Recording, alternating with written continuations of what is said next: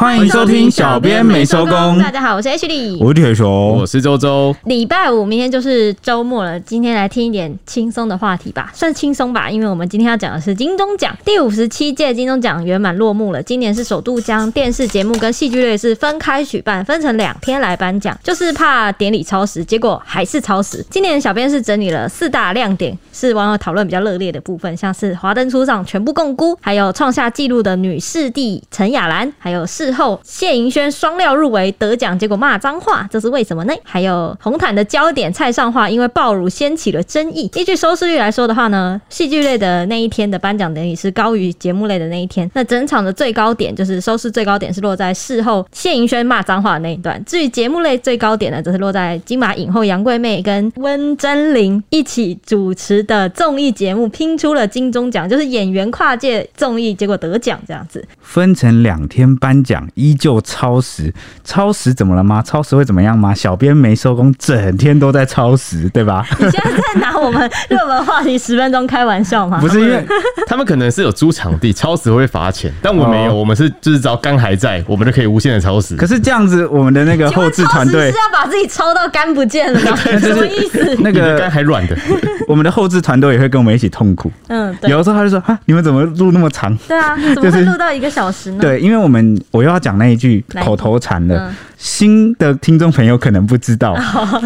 我们的节目最早开始的定位是十分钟的节目，就是想说用十分钟，就像那种早晨节目有没有？大家节目你可以听个，我们跟你讲个十分钟今天发生什么事情。晨间 Ashley，对，但是我我们怎么可能十分钟就把这个三言两语就把精彩的部分说完呢？光是一个东西要来龙去脉全部讲完，至少要七到十分钟。对，其实这是有点强迫症，因为铁雄像我自己的习惯就是我很讨厌事情讲不清楚。嗯，就如果我只讲某一段，我强迫症会发作，我觉得我好像没有把事情交代清楚。对，然后就想好像讲了一知。半解这样。对，然后因为我们那时候的那个一开始的 slogan 是那个什么，欢迎收听小编没收工，带给你热门话题十分钟，然后每次都录到半个小时，然后后来就有粉丝就是来留言问说，你们都说十分钟，可是你们讲起来都是半个小时，这是怎么回事呢？然后因为我们太废了，然后我们还一度就是想说要换 slogan，但我们都想不出来，然后我们还开放征求说有没有人可以帮我们想 slogan，结果看起来最后还是没有，好烂的团队。对啊，后来后来我们就说，那在想出来。之前我们就先就是不要加 slogan 好了，所以我就一路沿用到现在。什么沿用根本就是废到现在。对，然后上一次聊那个很像，什么取名字是最难的，游戏取名字最难。我们现在想 slogan 是最难的，真的。对啊，对啊。黑妹啊，好啦，然后还有一点就是最近有一些新朋友来追踪我们的脸书跟 IG，但其实我们脸书目前是比较放置的状态，就我们比较常在 IG 活动啊，但是就是脸书就是。就是想到就会心虚，你知道吗？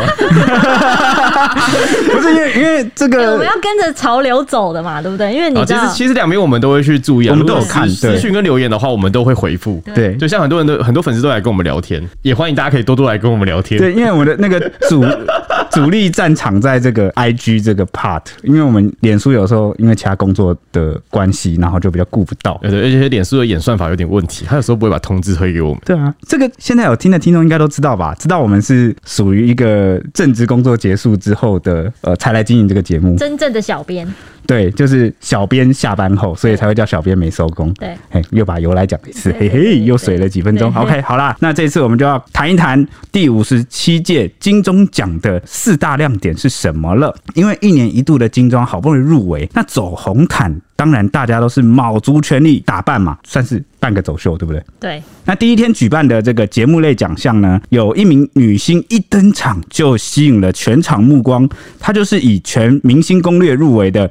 益智级实境节目主持人奖的主持人蔡尚樺，他独自踏上星光大道啊，身穿黑色连身裤装，只是正面大开了这个低胸啊，配上了金色流苏点缀，大方秀出自己的爆乳好身材啊，露出北半球，火辣程度啊，让主持人焦凡凡、薛继刚啊都害羞直说不敢直视，还拿开这个麦克风说来帮观众谋福利。这个麦克风挡住视线了啦，我就要拿过去要问他，然后就刚好挡住。那个麦克风是这样插在那里的，然后他把那个麦克风这样移走，说抱歉遮住了重点。对，看他中间的那个，都知道大家想看什么。对对对对。那蔡尚化也笑笑的，就是说自己其实很有诚意啦，哦，诚意啊。那这件火辣战服呢，就很快就掀起了热议。那许多网友一看就忍不住留言说，衣服憋太紧了，因为好像是有些人就觉得说，是不是为了挤出这个超胸的上围，所以不择手段让胸部窒息。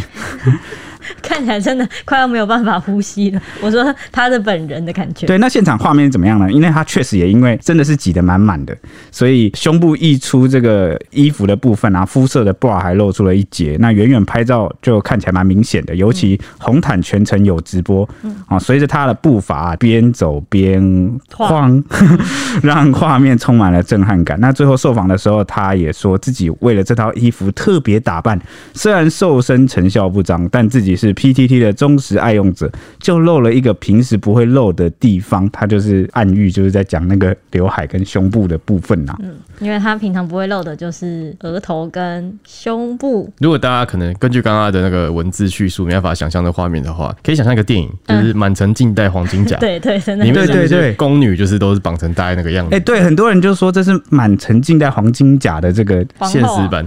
对啊，现实版。嗯，也不是皇后吧？我记得宫女也是这样。哦，那时候。蛮震撼的，一整排宫女全部都超级的。哎、欸，后来武则天那个谁范冰冰的那部好像也长这样。哦，好像也有一点。对对，也长这样。对，是不是唐代的风格是这样？嗯，好像是。你说是用我们现在去揣测吗？没有，我不确定他们是不是真的都这样。我记得画画上也是长这样。是比较低胸，但不知道有没有那么紧。但以前应该营养不良吧？有有有有办法挤吗？可以在可以在宫中生活，应该算不错了吧？是不是因为以前营养不良，所以才需要用这种衣服的？但过去应该没有崇尚大胸部的那个吧？哦，好好想知道。因为我记得崇尚大胸部是近年来才出现的，是因为美国的那个有点带上时尚的问题。哦，是哦，你真的是要叫你胸部专家吗？奶奶博士，开玩笑，对啊。那其实这是很罕见啊，因为大部分的时候秀身材都可以为世界带来和平。你的那个论点，一个一个日本女生说的 对名言。那这次蔡尚画，她就大方展现身材，却引来批评声浪。那网友就不留情面的留言说：夸张的造型，然后说表情好尴尬，说不出的痛苦，然后说一点都不自然。他说是学巩俐吗？就是黄金甲的，对黄金甲的。然后有网友说，有一种五金桃子硬要用三金。金袋子装的既视感，然后说挤成这样不露出来才奇怪吧，然后有点过了，然后说都变形了，然后有人就直接留言了，满城尽带黄金甲，然后说不是肉多就好看，反而降低你的品味，然后自己物化自己，超无美感，然后说搞得跟 P 图一样，不会呼吸困难吗？挤成这样穿的看的人都不舒服，然后说不好看，压胸了，弄巧成拙。有网友说红毯真的是物化女性的伸展台，真是够了，然后说他都快挤到喉咙了，但也有人认为说胸部就像时间挤一挤总会有的，放心，男人是。视觉动物，无论多不自然、多假的都爱，是吗？这个我就 立刻问你，你话都还没讲完，你难以认同啊！立刻追问，好。对，然后有人说，过了那么久才能走红毯，不抢点镜头和封面流量，怎么对得起自己？然后说成功引发话题，然后有就露，有啥不对呢？然后蔡尚华一开始也回应说啊，我没有故意挤啦，其实是衣服有点太紧了。他说明他自己是真的有料。之后在庆功宴上，他也坦言说，看到网友的评论后，有马上到厕所去调整。他试着把胸部给拨散一点，不要那么集中。没想到之后就再也没有上台。搭档曾国成啊，虽然给他打了九分，但忍不住亏了一下，说太刻意了。本来过于集中了，你过于集中了，你知道吗？太拥挤了，你的长辈都不能呼吸了。这算是跟他开玩笑啦，因为他们算很熟啦，就是所以才亏他啦。对啊，那我觉得。哎，这要从很多方面来讲。我觉得网友其实那些网友留那些留言，其实只是一个属于分享心情的 part。就是我们常常会看到很多酸民啊，或者是很多人，就是有一部分人其实是想到什么就说什么。他有点把那个就是直播平台什么，他其实是当做一个聊天室。对对对，就聊天室。然后看到什么就讲什么。那我很久以前也讲过，很多网友之所以讲话会这么的直接，或或者是酸言酸语什么之类，是因为他不觉得本人会看到他的留言。嗯，这是第一点。第二点是觉得，就算看到了，有很多人跟我讲差不多的话，不是否一个一对一的。但如果真的把你放到那个本人面前，你敢讲吗？你对啊，你敢讲吗？你会这样讲吗？我相信你忘记了，他不是在网络上，这梗图对不对？对啊，就反正就是面对面一定是讲不出来。所以呃，有时候我就觉得，就是那个文字其实是可以品出恶意。那我觉得这些刚留言这些网友，很明显就只是看到这个画面，然后就啊、呃，因为今今天也不在讨论事情嘛，纯粹就是你看到那个画面，然后你有什么感受，你就直接讲出来。嗯，那我觉得有部分网友是比较担心啊，就是你要是压这么紧，会不会觉得他个人会难受？就是你为了展现出。出好身材而去让你自己不舒服。这样会不会有点把狼的假迷离的话说？哦，这也是有可能，就是他他不舒服，他选的、啊，对不对？就这个这个事情有点个人选择问题。那第二点是物化女性吗？哇，最近有没有觉得好像什么事情就很容易上纲上去？虽然我知道我们处在一个进步的年代，什么事情都可以讨论，都可以去思考一下，但是。我现在开始从、欸、这一 moment 开始，我要谨言慎行。为什么？我很怕我讲错话。你有那个，你有性别优势。不行不行，我就是有性别优势，所以我才怕我讲错话。就是呃，哎、欸，你这样害我，像我害我不敢。因为你有原罪，你现在说话小心一点。就是物不物化这件事情啊，很值得深入来讨论。这个、但是这个场合，感觉呃，他应该本人没有那个意思，然后也没有那样的意识。如果如果用这样来讨论的话，是不是市面上所有衣服就稍微举凡有一点露出，然后好像一副是为了我都可以解读成你这个不应该，你这是取悦男性，那物化自己，穿着自己喜欢的漂亮衣服，这样算物化自己吗？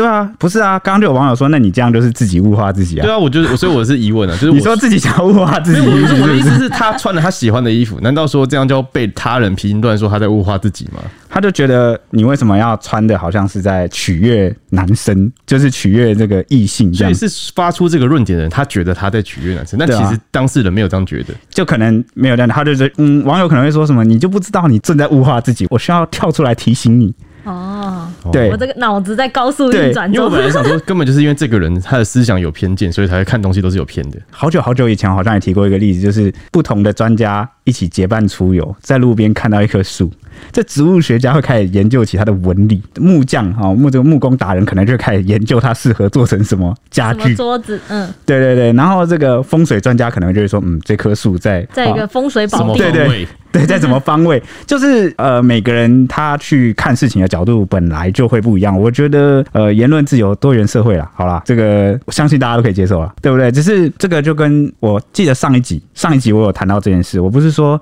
很多人都活在现在蛮痛苦的，是因为我们接受的资讯很多，然后我们常常觉得应该要这样，应该要那样，然后这件事。如果没有达到你的期望，你就会不太舒服，你就想要讲出来，你就很希望人家去改变。我怕我后来录完上一集之后回家思考了一下，我很担心这个听众会误以为我的意思是说，铁拳的意思是说，以后在路上见到什么路见不平的事情啊，或不公义的事情，有人被伤害，我们都不要挺身而出，我们都冷漠，然后我们反正我们就把自己顾好就好，然后不要去干涉或是惹麻烦事这样。哎，我其实不是这样意思，我是说呢，事情有分啊，就是当今天如果真的有一个受害者，是一个不公不义的事情，是我们社会。大众需要出来站出来关心、去帮忙的事情，或者是路上有人要帮忙，哦，比如有人出车祸啊，或者是发生什么事情，我们当然是尽一份心力啊。但我的意思说，我们其实不太需要为了一些鸡毛蒜皮的事情去把那个事情上纲。例如人家穿着怎么样？对，因为我们上一集不是就在讨论说，那个呃，就有人觉得林志颖什么四十几岁，那不该还还不该这样嘟嘴笑。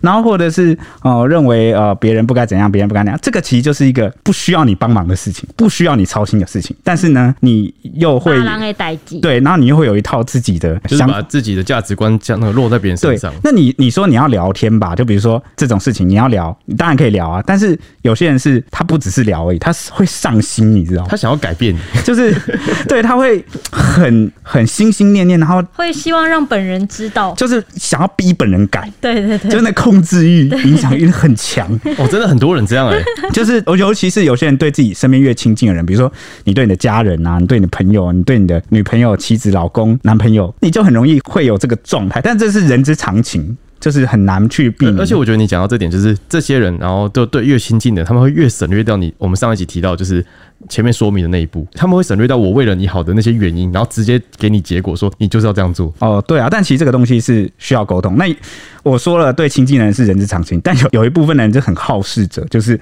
他不只是对身边亲近的人这样，他就是会觉得就开始到处去出征、批评，然后不管用自己的价值观、道德理念去绑架别人。对对对对对对，我觉得这个就超。过。所以我的意思是说，该出手仗义帮忙的还是帮。但是呢，如果是这种人家怎么生活啊，言行举止怎么样啊，其实如果没有妨碍到别人，我们真的不用把自己的心就是不用太上心了。对对对，那反过来说，像这个蔡尚华，他说他看到这个网友的留言之后，就立刻去调整。我也不是叫他说你都不用在意没关系，而是说我是蛮希望他不要往心里去，因为大家纯粹就是一个当下看到什么就直觉感想是什么就直接讲。但我觉得他想改有一个原因，就是他希望下一次出来的时候更受到大家的就是好评啦，你就认可啦。对对，因为公众人物会当然是希望最大程度的让，因为他是艺人嘛，对对，他要靠这个大家，对，需要大家的好评，需要大家的，因为他们的工作就是要及时看大家的反应。对对对对对，是形象问题蛮重要，所以大家现在公众的形象希望你这样，你当然就会希望顺其自然。对对，但但就就是他调整其实是有一个。就是不要太失去自己，对对，不要对。就跟像像我们，我们算不算半个戏子？也不算吧，算一半。算。你说我们吗？对啊，就是有部分是，因为我们就是做媒体啊，然后我们就是在靠听众支持啊。那我们也是尽量在不违背良心的情况下去做一些事情，然后去做自己，然后跟听众朋友们当朋友。对，那有的时候我们也会接受到各式各样的，比如说好评啊、负评，其实都有。嗯，我们看完也会去思考。其实我们就是一个在反复练习的过程，所以有的时候看到这个工作人物被批评，感触特别深，就觉得其实我们蛮能体会的，就是那种要吸收、转化，然后转念，然后开始思考说，哎哎，这个人来给我的建议，他是啊基于一个什么样的心态？那他讲的内容是不是真的有什么建设性？对，参考价值？对对对对对对对对，其实都我们都也是蛮放在心上的，所以 OK，起码他。这是真的博到话题，你知道什么吗？如同我这个人很少去看影剧新闻的，对我很少看影剧新闻，洗盗版了。对，然后我也没有在关注演艺圈的事情。铁熊，我就是一个演艺圈孤陋寡闻的人，都可以被蔡尚画的那张照片洗到。哎，重点是一开始那个照片洗出来，我脸书我还想谁？对啊，我还看留言才知道是哦，是蔡尚画，这上认识他了。所以有时候塞翁失马焉知非福，算因祸得福吧。被大家批评一下，也给大家认识了。嗯，对，被大家批批评这一部分，其实我觉得也不算太。太差，因为我觉得没有真的很影响到他的形象吧，因为他就只是希望展现他最漂亮的一面。对啊，就他认为他最漂亮的一面，大家应该都有感受到这一点，对，所以只是批评说不要这样挤而已，就是怕他不舒服，然后他，然后有人也替他觉得不舒服，就是这种感觉。那事后蔡少华得知自己的服装引起不少议论，他在庆功宴上也有在特地道歉过一次，他很后悔的说：“我过头了，对不起，对不起。”所以我后来立马调整，我很后悔，对不起。每年我都学到新的经验，他的可爱反应也笑翻在场的所有人，他就笑说呢，上一次金钟奖他的服装是开高走低，而且回家之后妈妈就打电话来说你奶太散了，所以这次妈妈问说你今天有够厉害吗？他就决定要给妈妈一个极致，一个痛快，所以决定要就是挤到一个极致就对了。没想到会弄巧成拙，他之后也有在第四度的谦虚发文道歉一次，说好的坏的他都会努力精进改进。他有解释说呢，这一次金钟奖改变造型是因为他真的很努力，想要达成 PTT 乡民的期待。大家都说他是万年妹妹头，所以他是特地露额头，可能会看不习惯，但他觉得至少比较不会腻。有网友留言说，在他这篇底下留言说，虽然很美，但这挤的真的可惜了你的气质。他就回应说，哭哭，我下一次一定会调整改进。可见他的心情是确实有受到影响的，就是虽然很美，但是可惜了你的气质。为什么用词要这样？好像每个人都是评审老师、点评老师，对，好像在就是帮你打分数。这个就像是我们上一集那个说话的艺术，你应该用 I language，就是不是说你怎么样怎么样，而是说我觉得你这样更美。就是就是比如说，虽然很美，但我比较喜欢。嗯，就是你可以强调是你自己的意见，嗯就好像不要用那种点评的方式去。嗯，我我我觉得这个可以有效的降低对方的一些压力跟情绪啊。嗯嗯，呃，我有想到那个上一集我们不是有说那个肯定值吗？嗯，就是对岸的人会用。一百二十趴的肯定的语气来说话，嗯、然后台湾是用七十趴嘛，然后这种我怎么可惜了你的气质，就像用了超肯定的，为什么啊？明明就是应该要，好像我很肯定你这样一定会毁了你的气质，就是这个明明就是很主观的臆测跟感受，而且有的时候我看这个蔡尚华的回应，我觉得有点该怎么讲呢？因为我看得出来他的那个回应跟他讲话，他其实是一个很在乎别人评价的人，嗯，就是因为他是在一个努力争取的过程，这个很自然，他就会去在意，而且看他回复，他都说什么，他下次一定会调整啊，一定会改进啊，而且他这一次的这个造型又是为了回应 PTT 乡民的期待，嗯，哦，所以尤其他又提到了什么，他刚才提到一个什么，就是他妈妈。嗯，上次怎么说？所以他这次又为了妈妈 要做一个极致。而且他他们这种出来走秀，你知道要跟全部的女艺人都不能撞衫有多困难吗？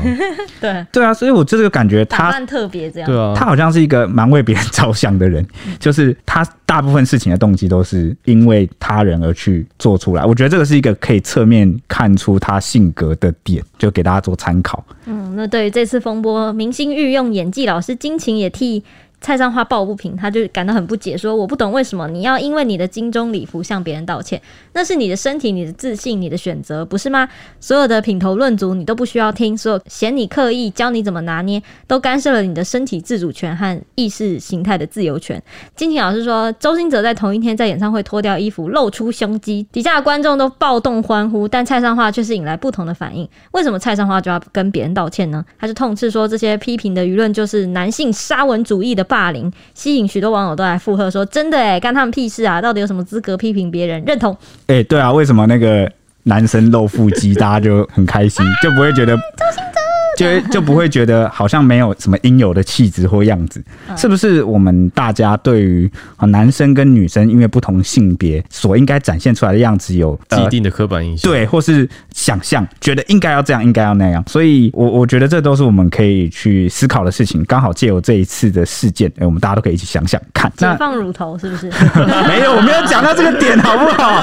我不是这个意思，那个要更进一步。我我的是开放式的想象，就是大家可以。你想，你 你原本视作理所当然的事情，呃，原因是什么？目的是什么？因为很多事情我们习以为常之后，我们就不会去想，嗯，总是要等到哎、欸、有事情刺激了，哎、欸，好像才会思考，对，好像我没有想过为什么会是这样，嗯，OK，好了，等你自己想穿的时候，你就会想，就想为什么要这样？OK，那接下来就要讲金钟奖最高收视的亮点了，收视的高潮是这个戏剧节目女主角奖中啊，双料入围两部戏哦，《四楼的天堂》以及《熟女养成记二》。的谢盈萱，他和强敌华灯初上的林心如、杨景华，以及国际桥牌社第二季的范丞飞争夺后冠。那最终是由在四楼，也就是我们刚刚讲到四楼的天堂啊，里面饰演心理师的谢盈萱来摘金。镜像画面我觉得蛮好笑，这个这个我要特别讲一下，因为当初就是他不是电视都会那个金钟都会把那个每一个入围每一个入围的人就是列出来嘛，嗯，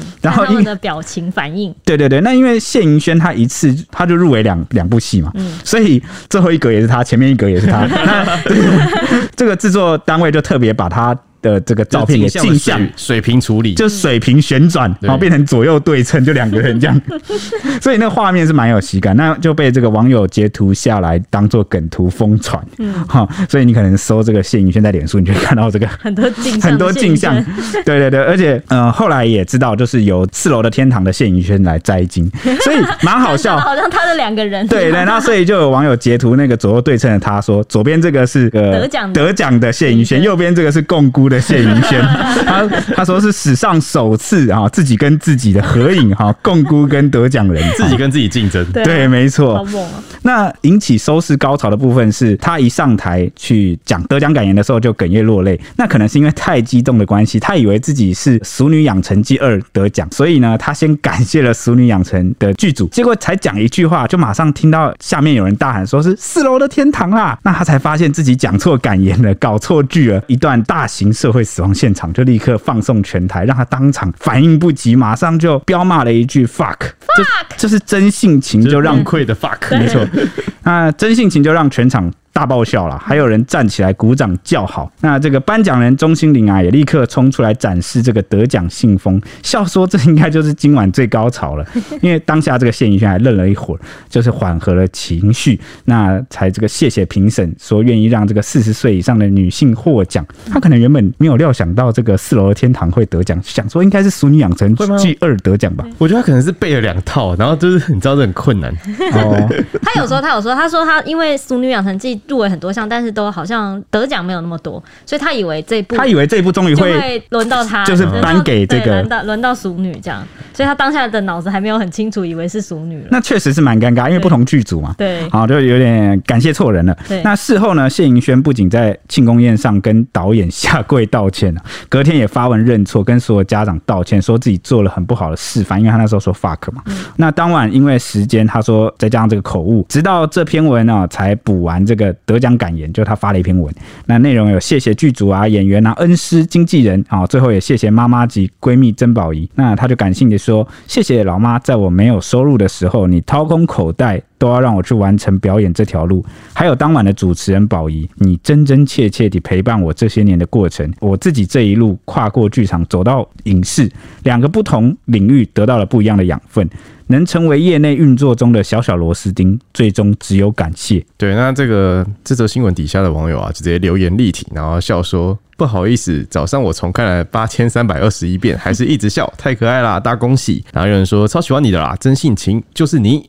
然后说一句法克不会崩坏孩子的世界，虚伪的大人才会好。好真实的一个 留言。然后网友说哈哈哈哈，你太可爱了，但那就是你。哎，我想到一件事情哦，因为就是他不是骂了这句 fuck 吗？我不知道他是收到哪边来的抗议还怎么样，但是我想到了我自己啦，自己想到我的印象是这样：我小时候其实有蛮多综艺节目，我不想讲是。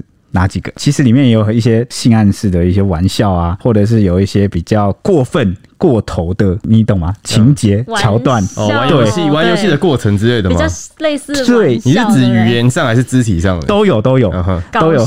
但是那个明明像这种节目，大部分都是那种。亲子一起看啊，合家一起看的这种，然后他反而，这当时怎么没有人比较偏辅导级啊？就是家长要陪同孩子一起看，但是那个东西有时候孩子也可能会自己看，我就觉得那时候怎么都没有人去，就是去抗议抗议吗？还是说那时候没有管道可以抗议？因为我觉得其实家长不用太在意这么多，就是你要是越禁止孩子不要做什么事，其实孩子都会偷偷做，就是适当啊，沟通适当。我觉得小孩子不会看那些哪些，就是现在的孩子。我说，我就觉得小时候不会看那种综艺节目，小。朋友应该是先看卡通吧？你要看多大啦？大概国小到国中就会看了吧？对啊，国小到国中会看那种会开黄腔的综艺节目。我不知道，我觉得那个会吸引到不一样的族群吧。可是小朋友看了不懂不好笑，就不会继续看了，会不会？有有可能。所以我就觉得他可能没有在在乎小朋友的这个 TA。因为因为那那如果照你这样讲，其实。谢云轩在颁奖典礼上，小朋友会看颁奖典礼吗？上面都是他不认识的。他他在乎的是家长吧？是不是？他是跟家长道歉。不是啊，家长没听过这句脏话吗？家长会不会教坏吗？对，不会吧？我觉得比较像是金钟这个播出的时段，可能是阖家都会在收看，所以可能他顾虑到这些家长旁边可能有小孩，他才道个歉。嗯、那怎么办啊？这集是不是前面要防雷一下？我刚刚也复述了他的什么 F 的。我我觉得家长也都会好好跟孩子说，就是这些东西的意思。带含义的话，大家小朋友就不会乱用。就这个脏话是存在的，就是什么知道才有办法去这个，知道才有办法去防范呢？对啊，一知半解，让他产生了好奇心，那才会没办法控制后果啊，开始自圆其说。没有啦，OK。那今年是不是还有一件事情史无前例？没错，今年还有一个就是视帝的奖项啊，创纪录是由生理女性的陈雅兰给抱走。她以歌仔戏《嘉庆君游台湾》，然后女扮男装饰演就是嘉庆皇帝和逆局中的朱轩洋。斯卡鲁的查马克法拉乌勒，还有茶金的郭子乾、温昇豪，以及华灯初上的杨佑宁来角逐男主角大奖。那当下、啊，这个陈亚兰他听到自己的名字被喊出来的时候，就已经泣不成声了。那陈亚兰在后台受访的时候，就一边哭一边说，他为了拍嘉庆君啊，已经卖了三栋房子。然后他就说，真的非常感动，我现在非常努力赚钱，昨天还在拍戏。然后他把这个功劳、全部都给了他的恩师杨丽花。他就说：“如果没有你，就没有陈雅兰教我这么多。虽然有时候超会念的，我绝对不会辜负你的愿望。”那他认为说自己能够夺下男主角奖，全世界没有人敢这么做。但台湾敢是走在时代的尖端。呃，我记得这个奖项出来的时候，很多网友都在说什么：“这个颁奖是不是为了政治正确啊？”就是很多人都不解说：“诶，怎么一个这个男主角奖啊，颁给这个生理女性的这个女演员，嗯，哦，就很多人都在说啊，又是政治正确啊什么之类的。但这是一个有一派的看法讲，那也有看到就是另外一派的网友他也有不同的想法。像我如果刚好看到我朋友发文，他就讲说，如果男主角奖只能颁给男演员的话，那应该更名叫男演员奖，这样就没有争议吗？最佳男演员奖，对，因为颁给男演员就从字义看起来就是只能生理男性了，对不对？嗯、但是他说陈雅兰已经演了一辈子的男角色。男主角，他演小旦演一辈子，嗯、对对对，还有演那个皇帝嘛，演了一辈子的这个男主角，颁给他男主角奖，听起来应该是那个实至名归啊。因为男主角就是以戏剧中的主对角色来讲，所以男主角奖，对对对对，你你讲到我朋友重点，他就说，当然在这个戏剧里面，谁是男主角，谁男主角演的好，那我们当然就是把这个男主角奖颁给他。所以这个两派的看法都有啊，那我们也就是分享这个大家最直接可能会有的想法啊，嗯、大家也可以想想看，因为毕竟他演的是那个嘉庆君。游台湾嘛，嗯。啊，嘉庆皇帝，嗯，稍微有点年纪的应该都知道，瓜希，没错。好，今年度的金钟节目呢，算是戏剧类节目啊，算百花齐放，颁奖就相当受到关注。好剧啦，包括《茶金》，他就入围了十六项，得到两项大奖；还有《俗女二》呢，则入围十五项，只夺下三项大奖。就是刚刚那个呃，谢云仙他不是想说啊，《俗女》入围这么多，应该是他原本预计会成为大赢家这样，结果最终只得到三个奖。那《斯卡罗》则入围十三项，拿走四个奖；《良辰吉时》入围十三项。勇夺五个奖，可以说是当晚最大的赢家。至于原本很被看好入围十一个奖项的《华灯初上》，最终是全数共估啦。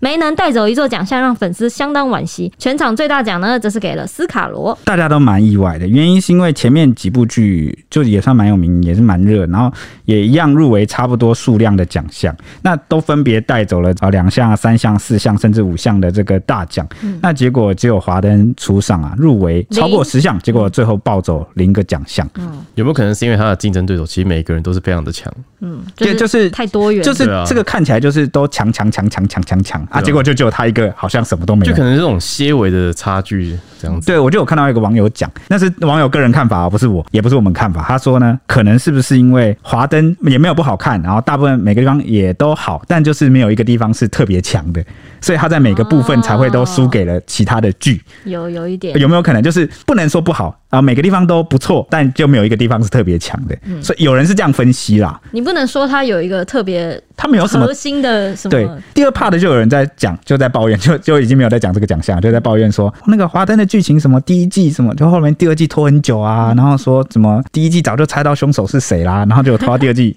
看到结局才发现，哎、欸，我原本猜的那样嘛。嗯，所以没有个没有惊喜感的意思嘛。对，但是这个戏剧的呃，我觉得娱乐性偏高吧。这个戏剧的节奏会不会影响到奖项拿奖？好像不一定啊。是两回事啊，看演技，嗯，对对对，主要是看那些奖项，比如说立的是他演技啊，还是什么，嗯，好像是分开的，嗯，对，啊，分开看的，所以大家分析为什么华灯会全部共估这件事情。激起了蛮大的讨论，对，因为华灯真的是话题度超高的。他那个时候要第三季要上，凶手终于要出来的时候，那也是哇，我们每天都在讨，我们那个新闻网全部每天都在讨论这件事情。网友都超爱猜的看。对，那总之做人也就是主演的林心如，他就有带领杨景华跟刘品言还有谢琼轩等人一起举办庆功宴，那大家都难掩失落。林心如也坦言说是有一点惊讶，凭良心讲一个都没有，是我们不够好吗？完全摃龟是第一次遇到，有一点失落，让所有工作人员满怀希望。有一点失望来庆功，我妈还刚还问我说要去哪里，我说庆 after party 啦，就不能说庆功了。这样，林心如还自嘲说他们是史上最大的共孤团体。她的老公霍建华呢，则是传简讯安慰她说再接再厉，然后给了她一个爱心符号。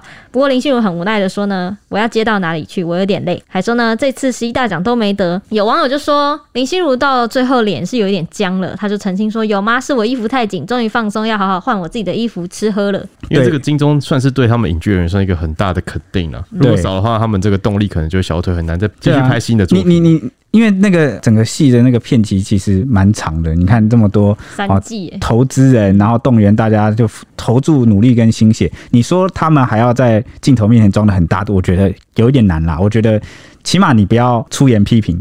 难免都会失落。就不要恶言相向，这样子已经很有风度了。不然你自己想看，过去我们以前那个什么学生时代，不是比那个什么大队接力嘛？什么比赛，有时候真的哇，大家很努力，欸、你们大家换位思考一下，哇，真的会最后一棒不加油一点这样，对对，哇，最后一棒压力很大，你不要当怪人好不好？我就是在这样，最后一棒压力超大。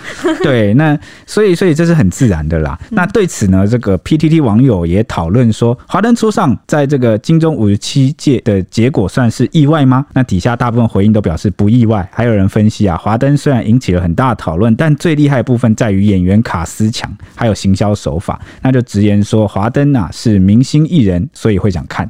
那演员阵容很棒，那大家都很会演，但差别就是拿到的这个角色难度以及剧本而已。那至于这个剧本，蛮多网友是正反面。评价算是蛮两极的，有人认为第一季蛮紧凑的，但是二三季后继无力哦，就跟我刚刚分享的那个网友呃说法很像。那也有人说，如果浓缩成十集的话，应该可以得奖，是这样吗？然后还有呃，也有人说应该要见好就收才对，拖到第三季才收尾，真的可惜了。那还有人说行销能力强过戏剧本身太多，但也有人抱持不同看法啦，认为行销是一部戏成功的重要关键。其实，然后也有人抱持不同的期望，就是鼓励说，其实挺希望台湾。有越来越多这种剧，有能见度是最。那也希望林心如不要气馁，台剧圈里面还是要有华灯这类型高话题的影集存在才行。对，这样才散得出去吧？我觉得没错，才会有讨论度。哎、欸，所以那个你们觉得剧本是不是华灯落选的关键？有一点，有一点，嗯，也是因为你觉得不就是不够紧凑吗？好像也不是紧凑问题，他没有在谈一个比较，你说没有太主轴。对，好像没有一个像斯卡罗或是你说想要表达的主旨吗？对，想要表达这种悬疑，你要拍的很好，就是真的很困难。嗯、是不是现在作品都一定要带有一定的这个问题意识，要表达一点理念，好像才高度才足够？对，高度才够跟别人角逐啊？你是说 评审的这个？标准或是现代的一些都会要求，好像戏剧要带有一点思想。因为你对啊，你看你的对手都在讨论这件事情，然后你在讨论的是悬疑哦，就是你那种架空的感觉。对，那那个高度就会让人家觉得，除非你他刚才讲脏话，除非你的演技真的是好到就是整整部戏就是会。营造出一个很强的那种气，才有办法。对，因为我很好奇，他就算好啦，就算你讲了，就是或者网友讲了说剧本真的部分，或者是那个表达这个理念啊、高度什么怎么样，我们都撇开不谈。可是他入围十一项大奖，这个剧本你说占了几项？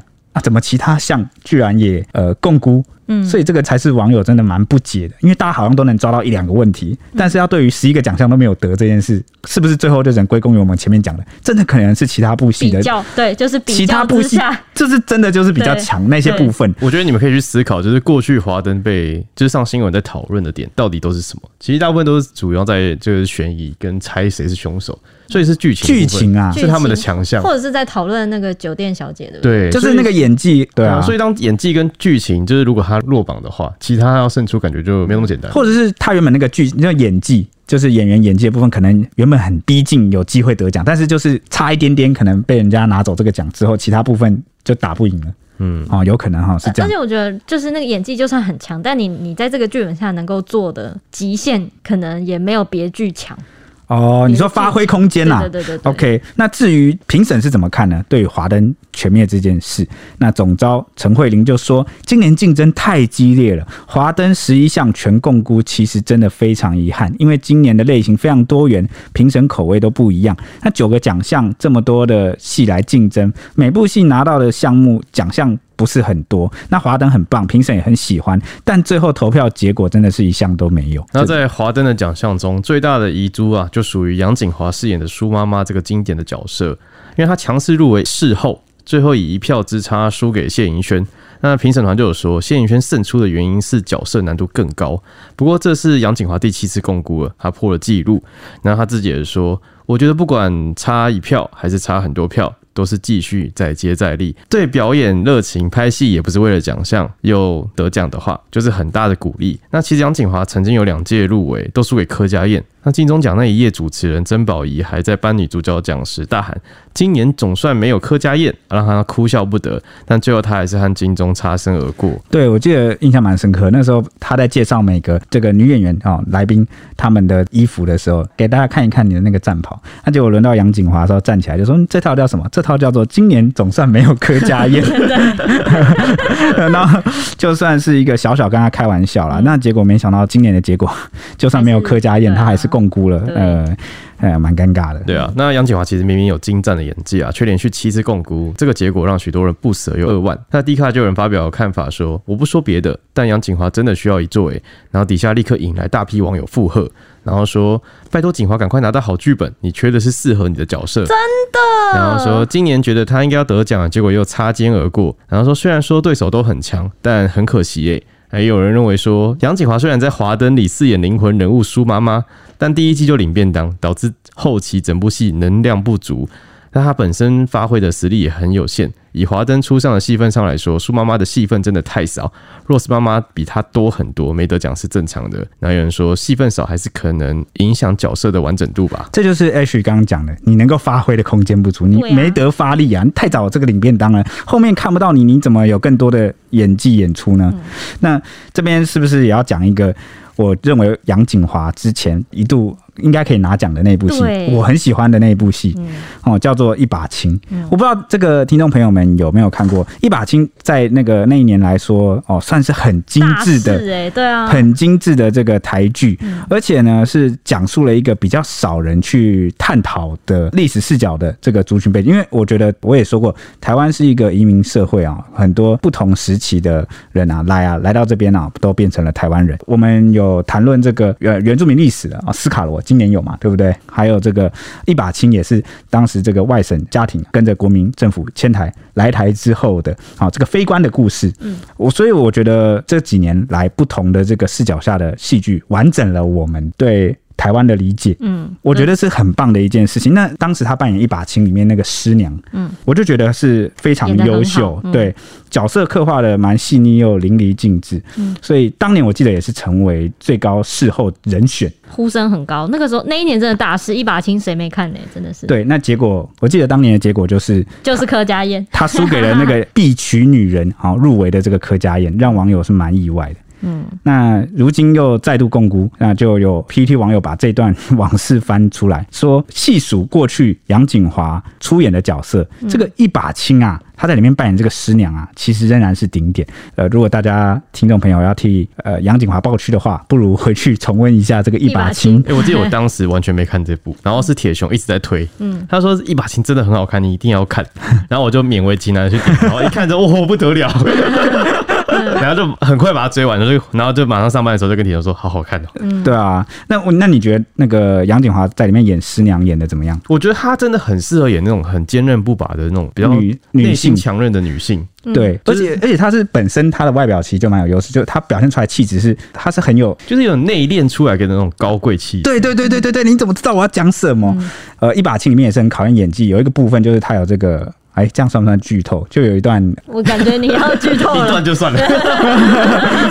呃呃，遭遇比较呃这个重大的呃这个转折的，对对对对对，这样子是不是很隐晦啊？啊，这个就是很考验这个一般女演员很就不一定会演到这个部分的戏，嗯、那她能够去诠释出来，我就觉得那时候也是话题耶，嗯，也是呃新闻上很多人在聊这件事。对，那还有网友说什么？嗯，还有网友说这几年。啊，杨锦华接的角色都比较没有师娘这个角色来的有深度。你看，就是可惜他的发展的那个，你知道吗？但那感觉是没有这样的剧本在出现他，对，对啊，因为我记得那个师娘，她是一路演到底。